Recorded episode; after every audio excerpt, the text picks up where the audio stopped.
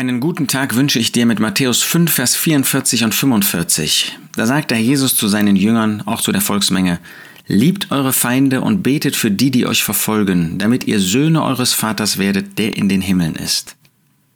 In der sogenannten Bergpredigt, die finden wir in Matthäus 5 bis 7, wendet der Herr Jesus sich an Jünger. Er zeigt nicht, wie man Jünger wird, sondern wie man sich verhält als Jünger, als jemand, der sich zu dem Herrn Jesus bekennt.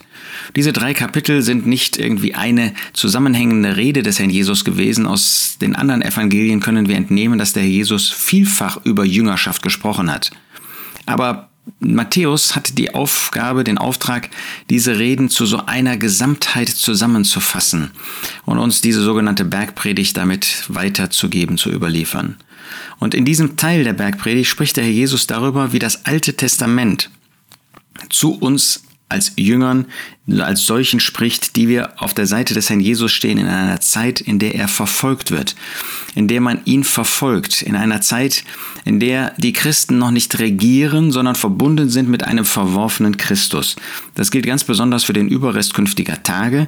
Die werden in einer solchen Zeit leben, aber wir leben auch in einer solchen Zeit, wo eben der Herr Jesus noch der Verworfene ist.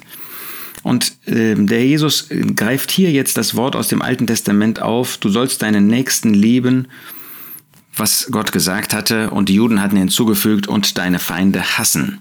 Nun, wir sollen unsere Nächsten lieben, und der Jesus zeigt, ein wahrer Jünger, der tut weitaus mehr. Ein wahrer Jünger, der erfüllt nicht das Gesetz, indem er sich unter das Gesetz stellt, denn das Gesetz kann niemand halten.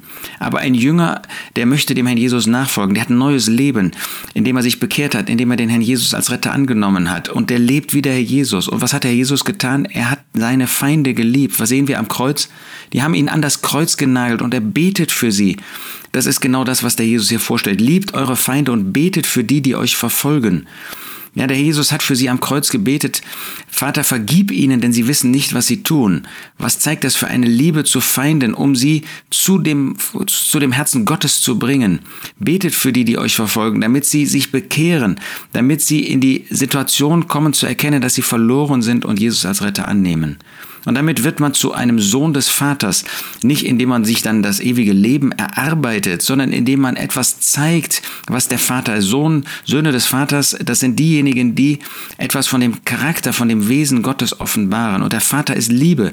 Und er hat seinen Sohn, den Herrn Jesus, für seine Feinde gegeben. Und so können wir in unserem Leben hier auf dieser Erde etwas offenbaren von der Herrlichkeit des Vaters. Liebt eure Feinde und betet für die, die euch verfolgen, damit ihr Söhne eures Vaters werdet, der in den Himmeln ist.